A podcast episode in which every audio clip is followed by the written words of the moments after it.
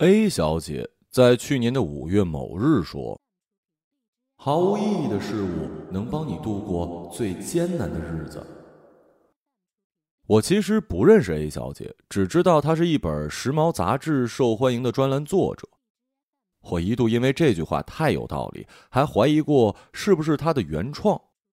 结果求助于我一直以来十分信任，呃，也是别无选择的度娘之后，我发现是原创。我从此便喜欢这个说话利落又清新可喜的姑娘。当然了，她自称是文艺大妈。此外，我因此顺便发现了很多其他公号免费照搬她的文章，而且完全不标记原作者。如果有一天我能够认识 A 小姐，我一定要把这件可恨的事告诉她。最主要的原因呢，是 A 小姐去年一篇文章里突然提到了黑熊怪。记忆力好的人还记得，当年《西游记》剧组里有这样的一个演员向汉。他来自湖南的湘剧院，曾在八六版的《西游记》里扮演了多达十三个角色。除了在剧组负责武打设计、编舞、美术之外，还扮演了顺风耳、黑熊怪、高才、土地爷、黄狮精、强盗、阿滩罗汉等多个角色，为该剧组非常重要的多功能人才。最关键的是，他居然能把不同性格的各种角色表演得惟妙惟肖。演顺风耳时呢，就一副机灵敏捷的样子；演罗汉时，就真有金身下凡的威猛。饰演九灵元圣的干孙子黄狮精，人设本来是一商人，因此向汉就要主要突出了精明能干的低调商人本色，同时也兼具少许猫科动物的萌态。然而，在所有十三个可圈可点的角色饰演里，形象最熠熠生辉的，仍然莫过于那个对唐僧袈裟起了慕切之心的黑熊怪。向汉把这个动辄化身为白衣秀士的妖精刻画的活灵活现，导致《西游记》播出若干年之后，这个熊皮还依然是整部《西游记》里最让人难忘，也是最深得人心的妖怪。看完文章之后，我情不自禁地对这位 A 小姐起了亲近之心。虽然她很可能有一点儿倒因果，概括的不够准确。要知道，黑熊怪圈粉可不完全是这个万金油的演员向汉先生的功劳。本来他在《西游记》里就一直被视为最讨喜的动物，哦，不对，呃，是妖怪。原因之一，他根本就不想吃唐僧肉，一点也不残酷暴虐。本质上就是跟那些妄图长命百岁的吃人狂魔区分开了，充其量也就是一恋物癖、偷盗癖。其二呢是人缘好、情商高、交友广，蛇精啊、苍狼精啊等等一众光听名字就不好惹的动物都乐意跟他交朋友。第三，本性助人为乐，当年发现了唐僧的袈裟，也是赶着去帮忙救这个山寺的火时才偶然发现。当然了，呃，有点不好解释的是，他怎么一见袈裟就立刻动了凡心？然而，一部伟大的文学作品里，难道不是显著优点和明显缺点同时并存的人物形象才最真实跟深刻吗？第四，完全没有城府心计，偷来的家当也敢广发英雄帖，邀请友人共赏，最后果然惊动了原主人，惹恼了孙大圣，落得一个给观世音大士当清洁工的悲惨下场。咦，你问我为什么对这《西游记》里关于黑熊怪的细节这么清楚啊？那是因为，那个在生日前夕文绉绉写下“是生熊罢顿首拜，偶得佛衣一件，欲作雅会，锦具花着，凤版清赏，只期牵起仙驾过临一叙是何的”，正是咱家嫡嫡亲亲的曾曾曾曾曾祖父。而咱家正是一只如假包换的黑熊怪。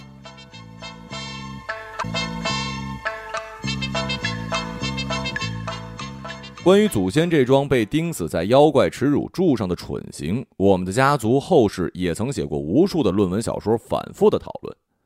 哦，忘了说了，咱家族自唐以降，向来有舞文弄墨的家学，最后还是由我的曾爷爷得出了结论。当年先祖一心想去关心大士府邸沾沾仙气儿，也未可知。袈裟云云嘛，不过是他通往仙界之路故意卖的一个小小破绽。这样解释之后，我们全家的熊感觉好多了。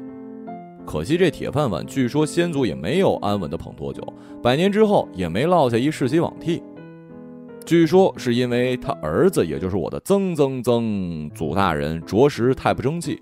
小时候跟着他爸在观世音大士那儿偷吃了许多贡品贡果，惹恼了菩萨的缘故。阴差阳错，我家祖祖辈辈世代黑熊，眼下就还是生活在这黑风山的黑风洞里。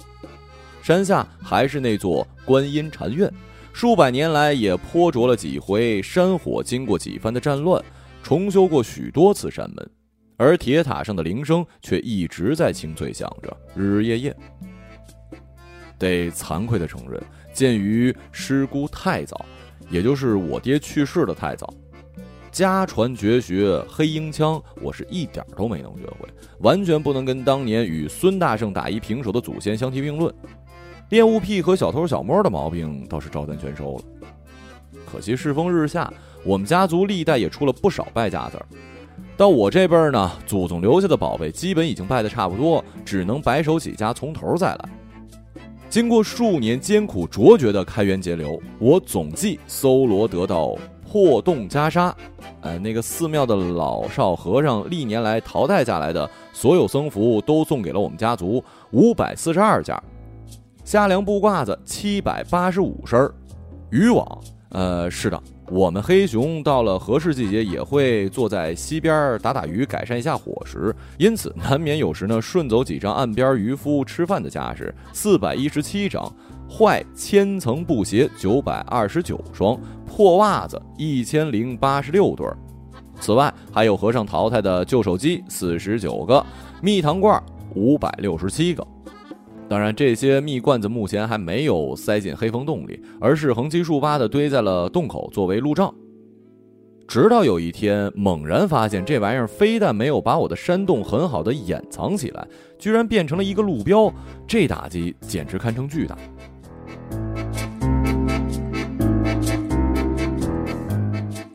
我是这样发现这事儿的：有一次呢，偶然下山去找相熟的小和尚明海玩儿。结果远远就看见一个中年大姐问路，另一小和尚明江这样回答：“啊，你要去找刘老板应聘保洁员呀？啊，那你可千万别走错路去了黑风洞，洞主模样不大好形容，不过其实也没有什么攻击性。万一你看见他忍不住尖声惨叫，他可能会很伤心的。他是我们共同的好朋友了。哎，算了，为了避免这种惨事发生，我还是直接告诉你怎么避开黑风洞吧。你看啊，那边有很多罐子堆在门口。”啊，就是了，你远远绕开就行了。洞主白天通常在家里睡觉，不会发现的。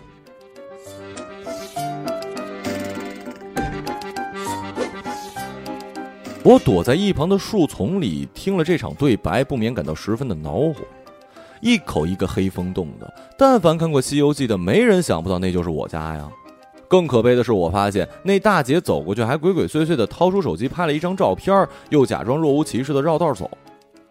现在连庙里的和尚都爱玩自拍了，我对手机毫不陌生。可是他明明是要避开黑风洞啊，为什么要拍照留念呢？那样岂不是他整个朋友圈都会知道咱家门口有五百多个蜜糖罐的吗？如果他们跑过来和我要怎么办？万一里面还有一两罐没吃完的蜜怎么办？万一的万一，有些不怀好意的人的目标其实就是我黑风洞洞主本人怎么办呀？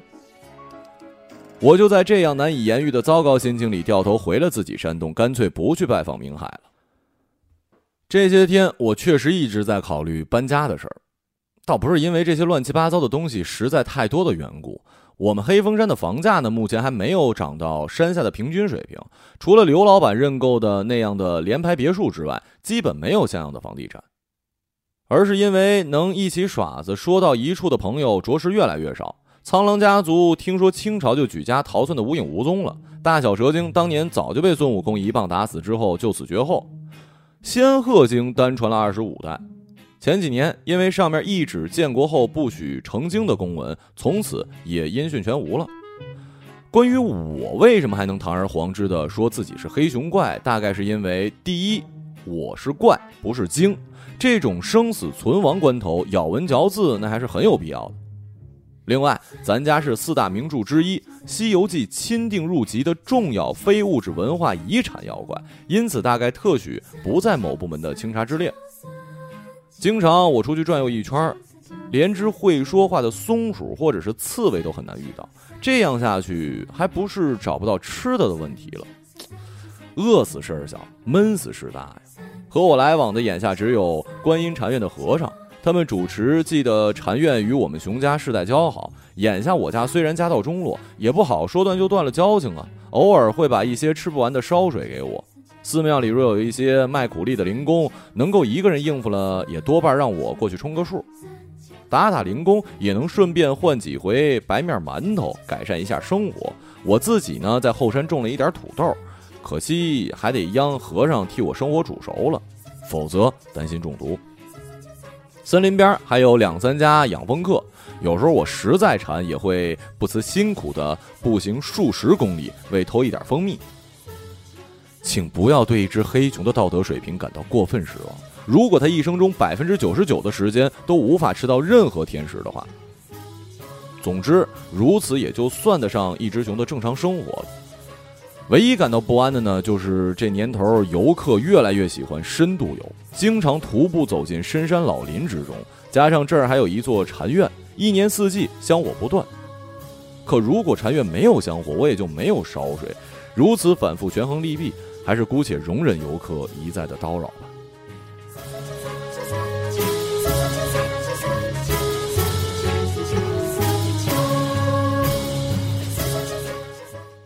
我刚才说来着哈，我总计拥有四十九个废弃手机，不过里头还能用的寥寥可数，也就三个还能正常开机，其他的要么找不到充电线，要么接触不良。三个手机中呢，有一个保留了芯片，话费余额还有一百一百零二块。那个手机的原主人是一个行脚僧，直接把手机落在了我们寺。尽管捉襟见肘，这仨手机在一起依然给我打开了一个美丽的新世界。一个管照相记录一只黑熊的日常，一个管存 A P P 免费蹭寺庙里的无线网，那个唯一还有点话费的则管接听电话。可惜迄今为止还从来没有响起过，连寺里的和尚叫我都不用打电话，直接走出山门，冲黑风洞方向喊一嗓子就够了。哎，烧水桶已经满了啊！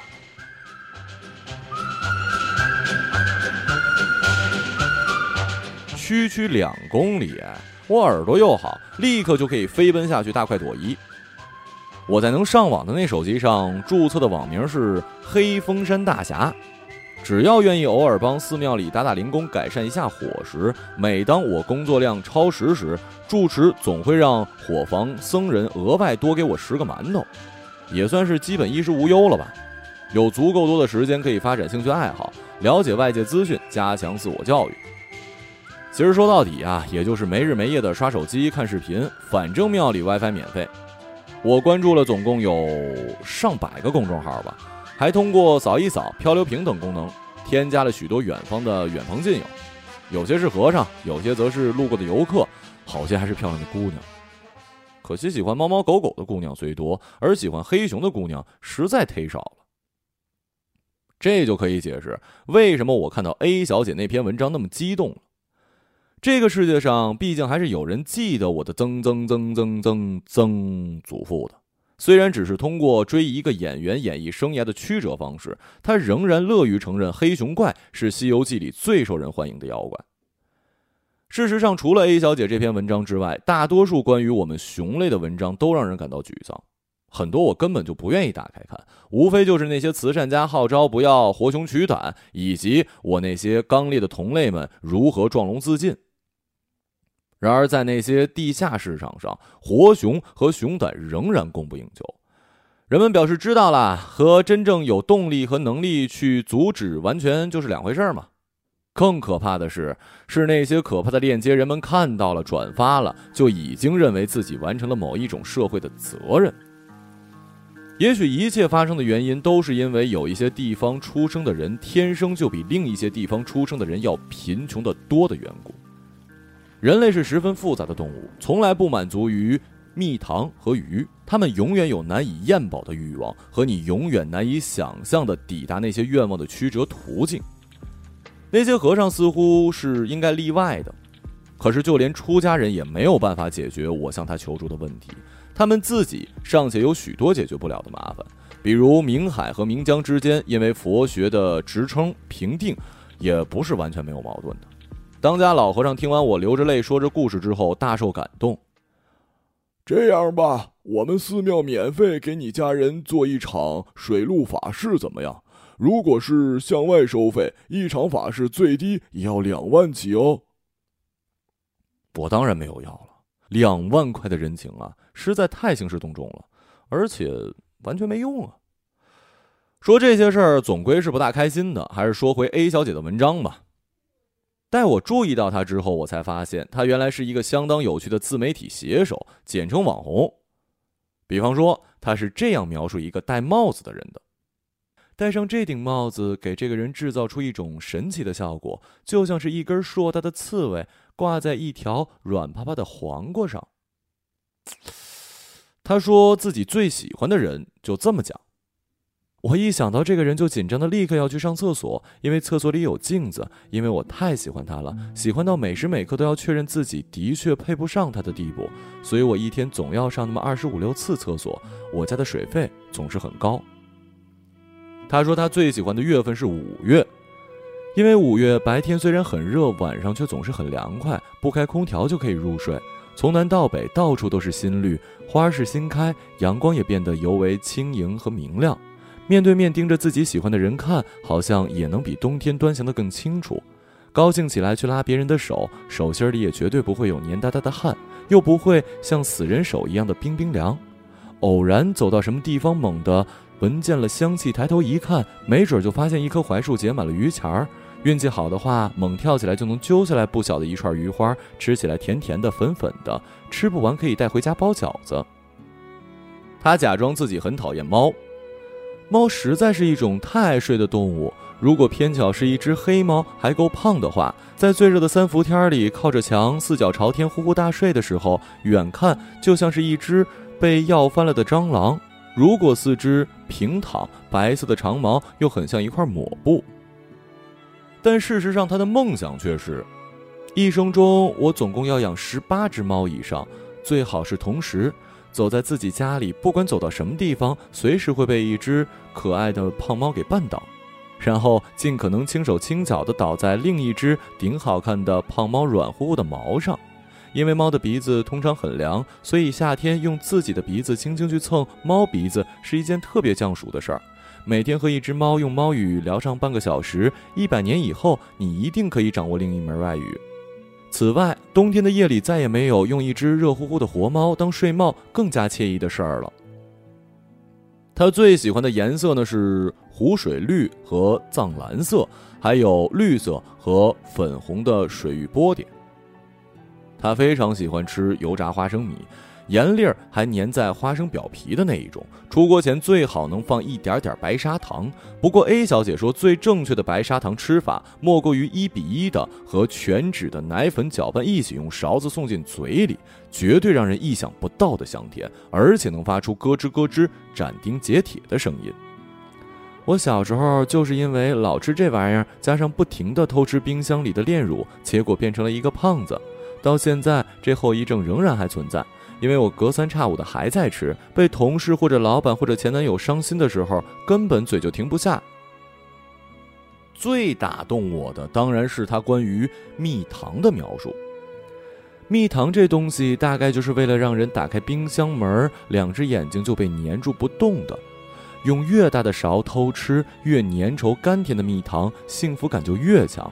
不过和大多数好东西一样，蜂蜜也很容易买到假的。这可怎么办呢？每到这时候，我就想，要是我是一只黑熊就好了。熊鼻子灵，偷到的蜜糖总归都是真的。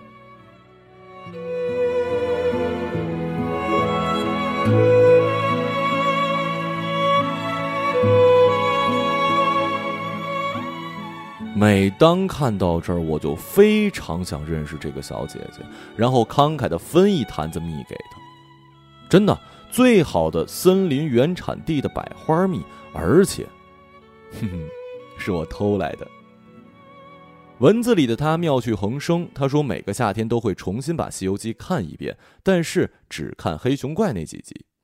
也许因为我实在太喜欢向汉先生那张看上去很郁闷的脸了吧。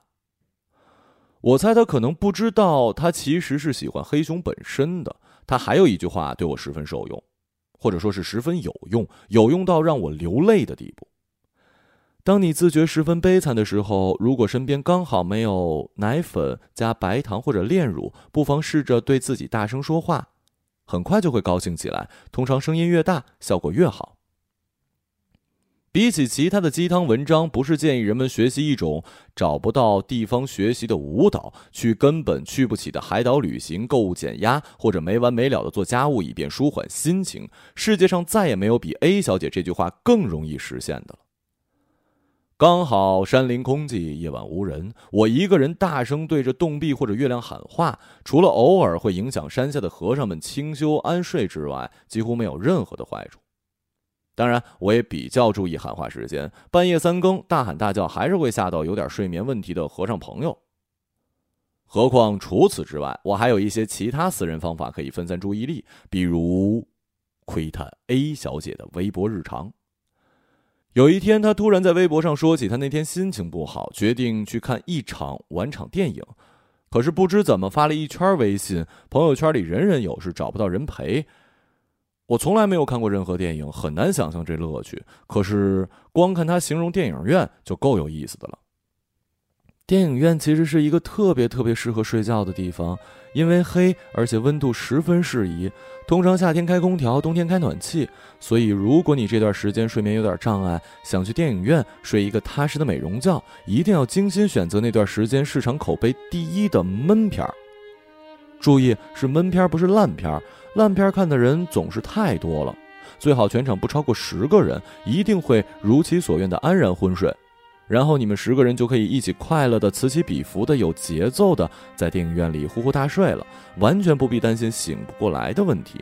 等电影结束，打扫卫生的工作人员会过来把你们一个接一个的叫醒，就像把一只一只喝空的饮料罐子扔进垃圾桶一样。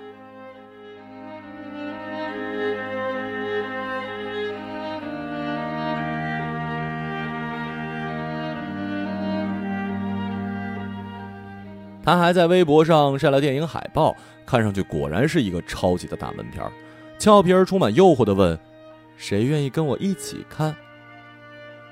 我特意用地图查了一下那个电影院在哪儿，其实离我们这儿并不远，也就七十公里。如果天一黑就下山，大概奔跑两个小时就到了。问题是秋天大概并不是一只熊看电影的最佳季节。只有在冬天穿很厚很厚的衣服，才有可能去买票时不被发现是一头熊。退一万步来说，就算买电影票的并不反对卖票给我，可坐在我身边的观众一旦发现我是一只熊，也难免会因为少见多怪而大呼小叫。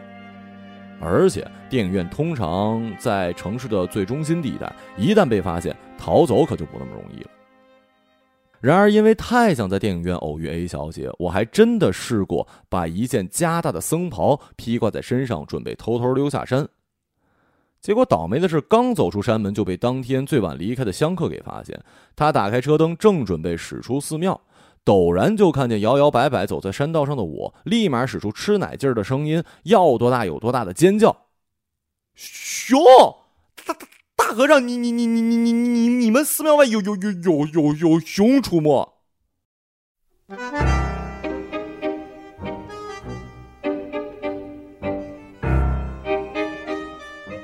我也被吓得不善，立刻四肢着地，用最快的速度逃回我的山洞里。这次的出游未遂，其实给寺庙的和尚们捅了不小的篓子。那位施主的社会责任感。啊，或者说是社交媒体的表现欲大概有点过于强。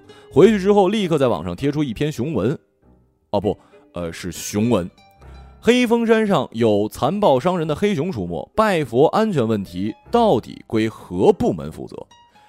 一时间转帖无数，惊动了好些有关部门上山调查。我一连在山洞里藏了十多天，才总算避过一场祸事。等出洞一看，差点哭出声来。为了不引人注目，寺庙里的人把所有的蜂蜜罐子都卖给收破烂的了。本来我还经常把其中的一两个接些雨水，插几枝野花以自娱的。我从此就彻底放弃了去看晚场电影的想法，日常娱乐只剩下了继续在寺庙的后山蹭网。很少有香客会绕到后山来，万一真的有人过来，我也会立刻一动不动地瘫在墙角装死。还真曾经有一个商人模样的人对着我的肩膀猛拍：“这张熊皮真不错，多少钱啊？是真的吗？”领他参观的小和尚一面拼命地向我使眼色，让我别动，一边对那位施主说：“啊，这是我们住持的朋友。”朋友，那商人吃惊的声音都变了调了。小和尚自知说漏了嘴，连忙找补：“呃呃，我是说这个熊生前呢，住持经常给他好吃的，因此算是我们寺庙的圈养动物。现在他已经老死了。既然如此，这熊皮索性卖给我吧，我给个好价钱，也不枉你们照顾他一场。”呃呃，这个呃，阿弥陀佛，我佛慈悲，熊皮住持说要留着当个纪念。那商人开始更加恋恋不舍的拼命揉打我的毛，又狠劲儿的揪了一下一小丛毛，用打火机烧成灰，嗅了一下味道。哎呀，真毛啊！哎呀，这么好的熊皮，走遍东三省还没见到过呀！被他那一揪，我疼的受不了，忍不住动他了一下。那人一激灵，哎，这熊皮怎么会动啊？哎，别摸了，起静电了是不是？他又死盯了我几眼，才悻悻的放手。那天晚上，我在山洞里揉搓肩膀，总共有三个多时辰。虽然熊皮很厚，那商人又搓又揪，扯了不少毛。我一心烦，就又不知不觉地打开了 A 小姐的博客。小时候，家外面的任何吃食都是吸引人的，比如火车上的黑心盒饭，比如各种可以吃的植物的梗茎，美人蕉的花心儿就是甜的。雨后的草地上总会长出一种细小的红色莓。家里人总说那是蛇爬过的，不能吃。可是几乎每一个人小时候都吃过，崔生也没有死。再有邻居家花盆里种的幼小发青的石榴树，从来等不到变红的一天，总是等不及成熟就不见了。月季的枝子撕掉皮也可以吃，但是越粗的越多纤维，还要当心有刺。这位 A 小姐实在跟我一样馋呢。自从黑风洞变成了森林公园之后，路边的道路也渐渐的种满了树。然而，我是多么怀念那些漫山遍野的野枣树和杏树啊！我对植物学有所了解，主要是通过牙齿和舌头完成的。的确，大多数的花朵和嫩枝都很好吃，尤其是蘸一点点蜜糖的时候。记忆里的暑假，每到夏天，外婆总会给我制作一种冰糖杨梅，那是我一生中吃过最好的蜜饯。杨梅又黑又大，汁水又多，而且那种甜度和酸味的配合永远恰到好处。看到这儿，我的口水不知不觉又流了出来。我一生中都没有吃过杨梅，这片森林根本就没有梅子树，但是我想又甜又酸，应该很好吃吧。外婆家还有一样东西十分特别，就是。罗甸架子床，据说那是他出嫁时的陪嫁。这个架子床有数不清的各种小抽屉，每个抽屉似乎都可以藏一种美味的零食。我曾经在那里发现了我三年前藏着又忘记的荔枝，已经变成了荔枝干儿。还是外婆，熊也有外婆，可是我的外婆很早很早就抓去活取熊胆了。他被关在辽宁省铁岭的一个熊农场里，和他一起抓去的还有我的舅舅、妈妈以及很多的亲戚。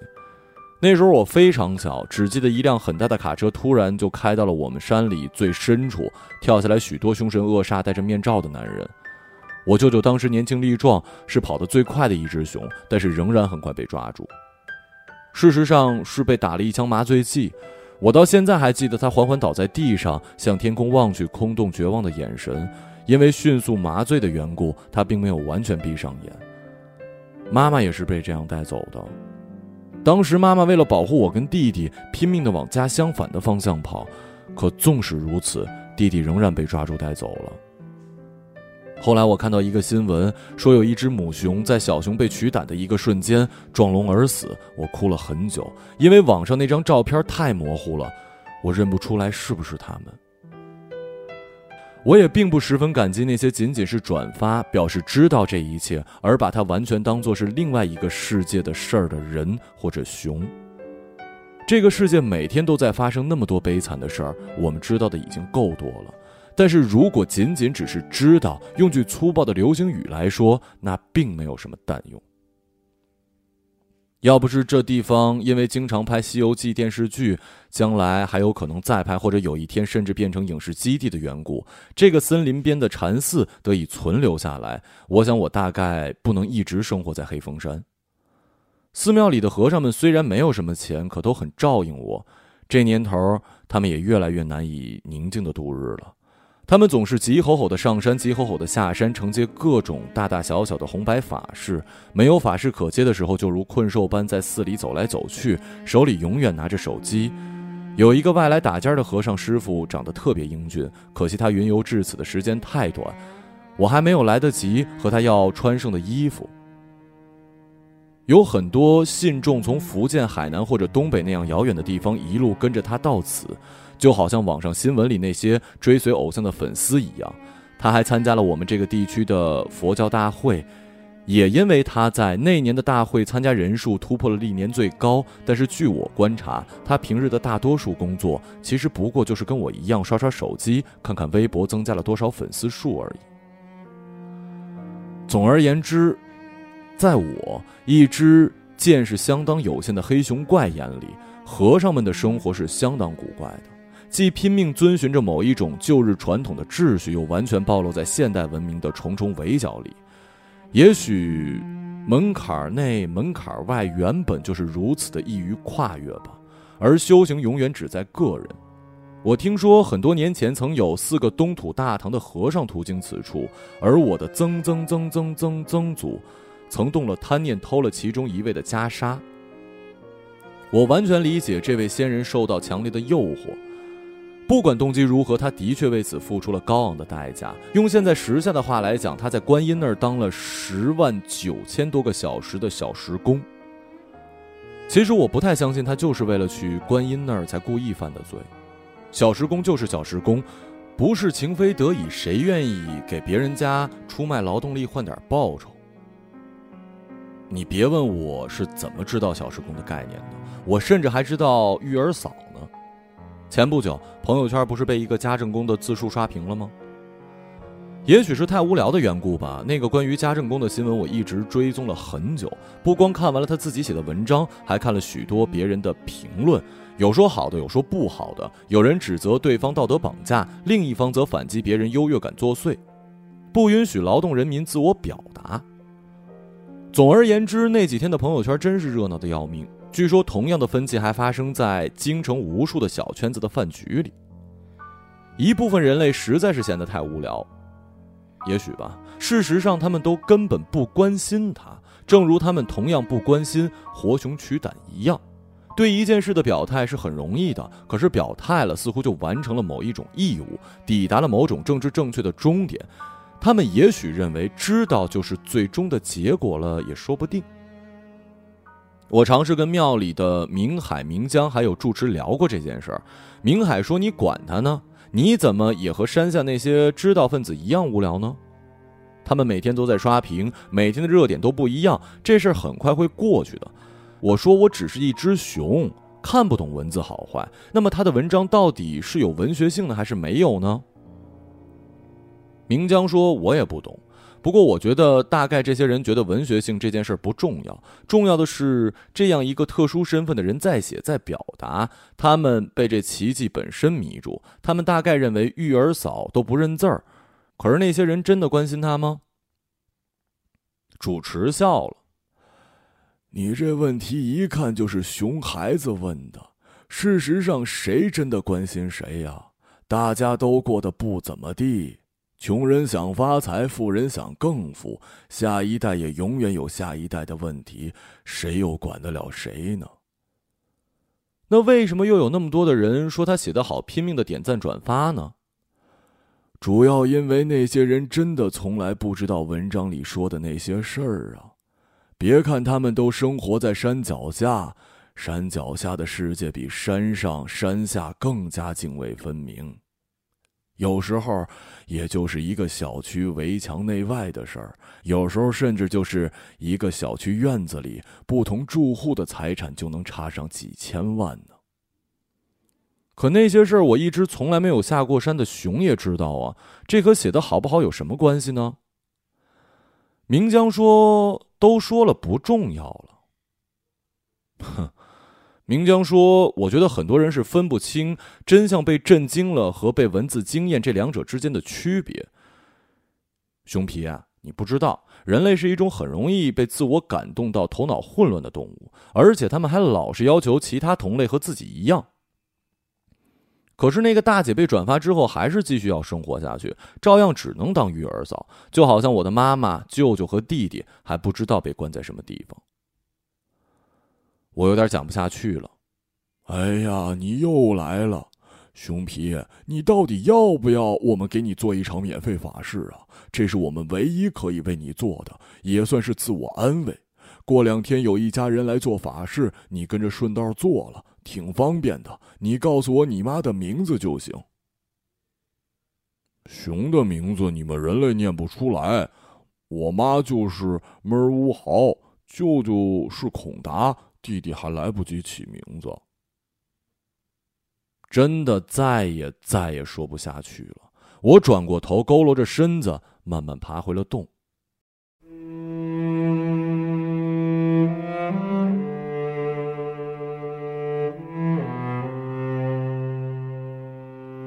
那天晚上，我忍不住大声对着山洞的洞壁说了很多话。很奇怪，大声说过之后，我真的感觉好了一点。其实我只是对我妈妈说：“妈妈，A 小姐的文章里说，五月是一年之中阳光最明亮的季节，火烧云也最多。五月初的樱桃就是比五月底的樱桃要更酸甜可口一点，虽然个头更小。”明知道妈妈听不到，我连她是否活着都完全不知道。可我就是想跟他说说话，说说一个有趣的人类是怎么活着的。像 A 小姐，离我好像天堂一样遥远，也像天堂一样让人艳羡。不知道为什么那天晚上我没有梦见 A 小姐，却梦见了那个家政大嫂。我梦见她突然来到我的山洞，乍见我还有一点害怕。我用爪子轻轻把她按住坐下，友善地递给她一板我所余不多的蜂胶存货。她像嚼口香糖一样咀嚼了有五分钟，逐渐镇定下来。大姐，你为什么会在这儿？外头好多人都在找你呢。外面的人瞎起哄，我有点烦，也有点怕。我还是喜欢毛主席那时候，穷人比较有尊严。可是那时候不是很多人因为多识了几个字就被抓起来吗？那时候读书人可没尊严。那倒也是，不过那时候农村可能没那么苦。话说后来乡下也饿死过好多人，城里有供给配额，乡下饿死人，是因为要保证先供应城市。也是，不过我挺佩服你妈的，真是个有本事的老太太，特别明晓事理。一家子都是废人，只能指望老妈呀。说着，他就吭哧吭哧哭了。我也和他说起了我的熊妈妈，说着说着我也哭了。他擦干眼泪，同情的看着我，我也擦掉眼泪，问他：“那你现在有什么打算呢？”不知道，他们让我赶紧出书。哎，你看过我写的东西吗？觉得怎么样？好看吗？我是一只没有文化的黑熊。我轻轻摇摇头。我真说不好。我悄悄跟你说啊，这事儿可真把我闹糊涂了。我自己也分不清楚好坏。那你以后打算做什么？还会做家政吗？或者换一个别的什么职业？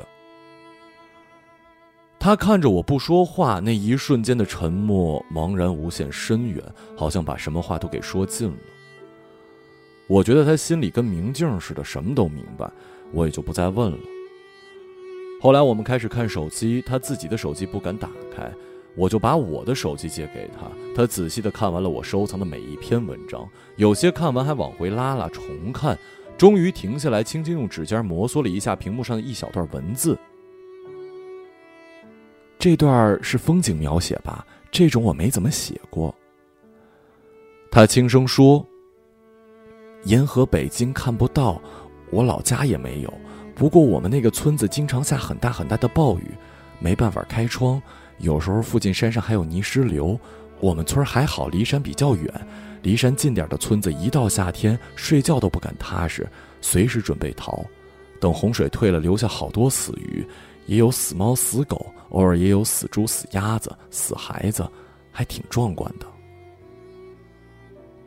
我呆呆的听着，老看这样的事也看烦了，光想着离家出走，远走高飞。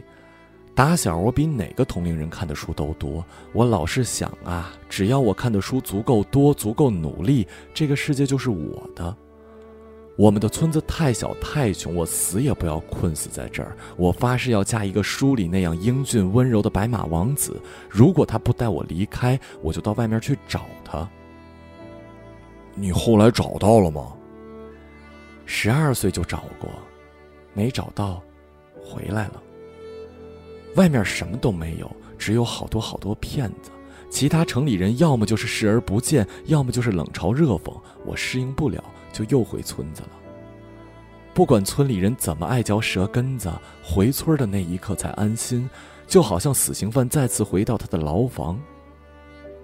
我记得那天晚上也下了好大的雨，因为是夏天，听见外面很晚了，还有人在工地上干活，又有人把自家的宅基地给卖了。所有其他村子里的人都睡着了，我、我的小哥哥、大哥哥、妈、家里的黄狗、白猫，所有人跟牲畜们，在那天开天辟地的动静里，好像彻底的死过去了。为什么一定要在晚上开工啊？建筑队赶时间，卖给开发商宅基地的村子多着呢，活儿都接不完。村子里没有任何人和任何法律能够阻止他们开工。很快，这个村子就会建起更多的楼房，道路会扩得更宽，路边的柳树一棵一棵被砍掉。很多男人会出去打工，而我呢，再大一点就可以再出去打工挣钱。可是出去一次，我就知道，我这辈子恐怕是永远难过上梦想中的那种生活。再后来，我就随随便便的嫁了一个邻村的人。再后来，你们都知道，离婚在农村实在太常见了。农村男女好像都没有什么挑选余地，能凑合找一个年龄差不多的对象，不扒不残，没有不良嗜好就不错了。可是最终没有多少感情，也没有时间培养感情，大家都忙着打工呢。我慌乱中背了一段心灵鸡汤：在婚姻中，我们都要学会好好去爱，爱人是一种能力。啥能力呀？爱，爱有点太贵了。在梦里，他看上去心情其实不错，虽然有点茫然，却也有竭力的克制的兴奋。他很快就可以当一个畅销书作家了。他觉得这点我完全可以理解。他穷怕了。可是他正准备走的时候，又对我说：“你要不要我也帮你在报纸上呼吁一下，搞一个众筹啊？”一只熊老是吃烧水怎么行？得吃肉，光让你吃烧水就是虐待你。大姐，你千万别呼吁，我过得挺好，和尚们对我也挺好，我爱吃蜂蜜。眼下我也算个名人了，说的话他们也能听。你收留过我，这个忙啊，我帮定了。紧接着我就被这凯人的许诺给吓醒了。醒来以后，我发现我依然睡在这个黑黝黝的山洞里，依然是一只不知自己有多少岁、孤零零的黑熊怪，身边没有任何人，只有我那些破破烂烂的收藏品和伸长不见五爪的浓稠的黑暗。我就是在失去所有亲人之后，才开始变得热爱收藏这些垃圾的。可即使有唐僧的袈裟，三个随时可以看见有关熊的所有新闻的手机。我在有生之年也毫无指望把我的家人们一一搭救出来。只要那些关于熊胆的地下产业链和销售渠道还依然存在，只要还有一些人天生比另一些人更穷，就很难找到犯罪以外其他可能的出路。明江第二天一大早跑到山洞里抱怨：“你昨晚太闹腾了，熊皮啊，你最近怎么回事啊？老深更半夜的在山洞里大吼大叫的。”对不起啊，明江，我就是心里憋闷，只能冲着山壁喊喊。我想，没准我很快就下山了。你要去哪儿啊？当心被抓去取。我打断他，不让他说出我那个最害怕的字眼。我想去找 A 小姐，认识她，跟她交朋友，给她看我的藏品和书，请她看一场最闷的晚场电影。如果可以，还想毛遂自荐的当她的朋友和宠物。如果他将来愿意养十八只猫，那么也许他也不反对多养一只吃素的黑熊。他不用担心养活不了我，我可以为他去马戏团工作，我甚至愿意钻火球、走钢丝、滑轮滑，只要能挣钱，我不会让他有负担的。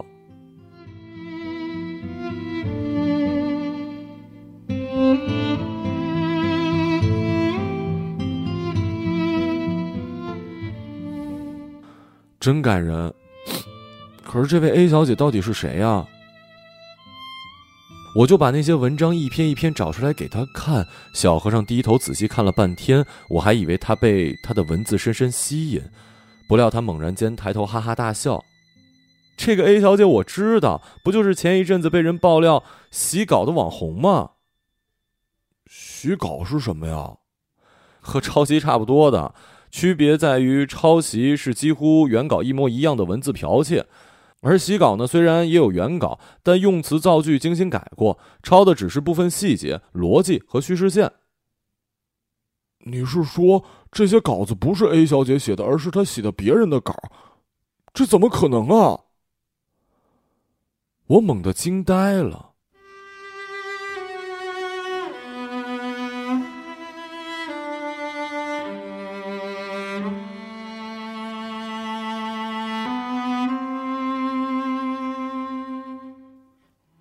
熊，屏幕后面的那个他不是真人，你都不知道啊！机器人小兵都开始写诗了。这年头，大多数标签都是人设，而所有看上去光鲜动人的人设，都是为了更好的变现卖钱。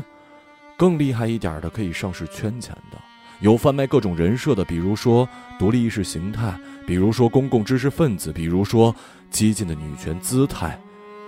熊皮啊，熊皮！人类的世界，你终究是闹不明白的。不过，你还怕当不成粉丝吗？偶像人设那么多，总有一款合适你。哦，对了，今天的烧水已经倒好了，你跟不跟我下去吃晚饭呀？我听见自己轻声的说：“不了，你自己下去吃吧。”我的头一下子变得很疼很疼，眼前也开始出现幻觉。刚准备大声说话缓解，就想起 A 小姐可能是一个假人。那么这句话大概也就不是她说的了。毫无意义的事物能帮人度过最艰难的日子。你在嘟囔什么呢，熊皮？是不是那句“若不为无益之事，安能阅有涯之生”？这句话我老早就想告诉你了。你们黑熊爱搞收藏。就是无用之用，不过大多数无用的事儿都是可爱的，人也是一样。这句也不是 A 小姐说的吗？当然了，不过确切出处我也不知道。张彦远说过，董其昌也说过，还有一个叫什么向红做的吧，据说意思最早出自庄子。不过很可笑，后来还有人说是李敖说的。人们都越来越不爱读书，光拼命的发表自己的见解。小和尚名江读书的确很多。他说完这些聪明话，就愉快的脚步轻快的下去了。他不知道，他刚才让我失去了最后一个安慰剂和狂想。结识一个自称想要跟黑熊怪有趣的人类姑娘。这世上本没有什么救世主跟偶像，有的只是一个接一个的骗局。不，标签儿，人设。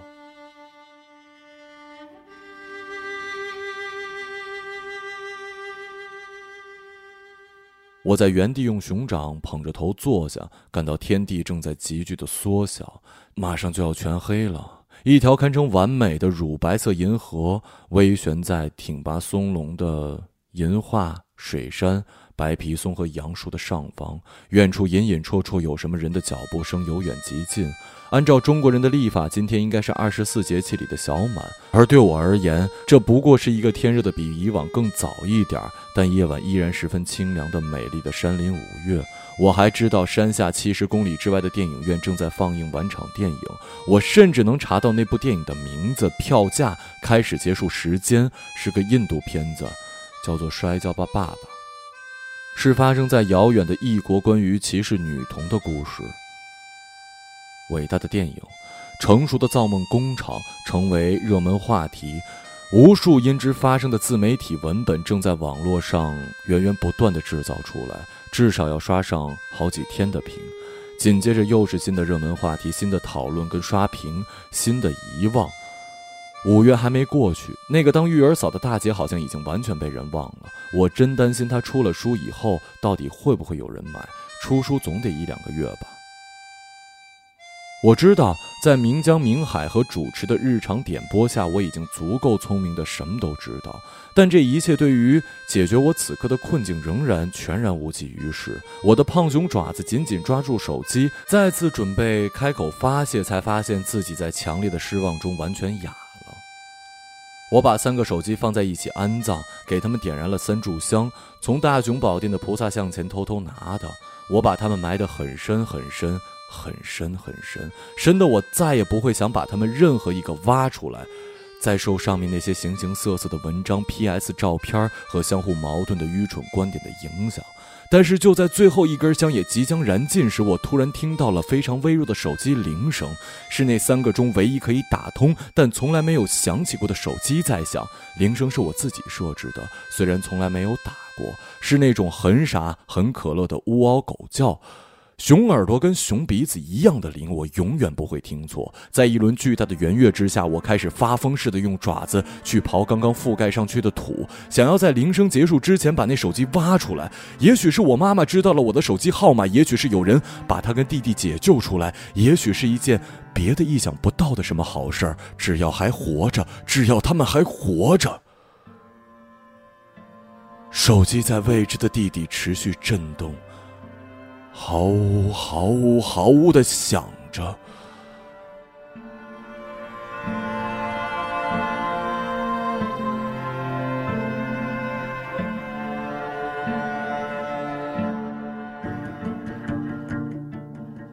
二零一七年六月十三号凌晨定稿，安祥路一号。